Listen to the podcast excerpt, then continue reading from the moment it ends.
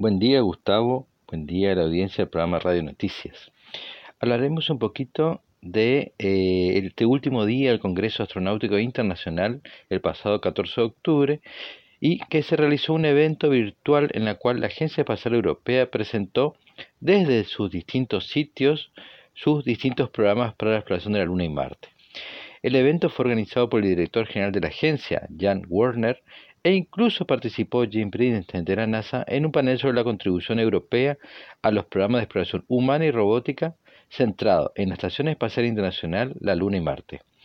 Estas son las actividades planteadas por la Agencia Espacial eh, Europea hacia el futuro. Pruebas de cohetes a la órbita terrestre. Esto es actual y seguirá. Entrenamiento de astronautas para misiones a la Estación Espacial Internacional. Esto es actual y seguirá. Cápsula Orión, con un módulo de servicio de la Agencia Espacial Europea en el 2021. Alunizaje con Artemisa 3, el programa Artemisa eh, de colocar la primera mujer en la Luna y el siguiente hombre para el 2024. Módulo en la Estación Orbital Lunar Gateway eh, para el 2022.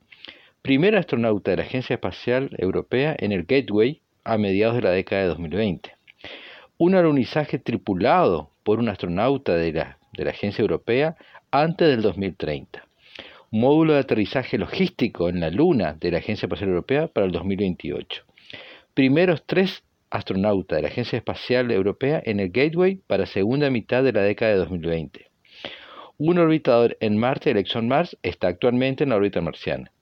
Un explorador con taladro ExoMars, lanzamiento en el 2022 y aterrizaje en Marte en 2023 devolución de las muestras de Marte a la Tierra, lanzamiento del vehículo eh, a Marte en el 2026 y aterrizaje en la Tierra con las muestras marcianas en el 2031.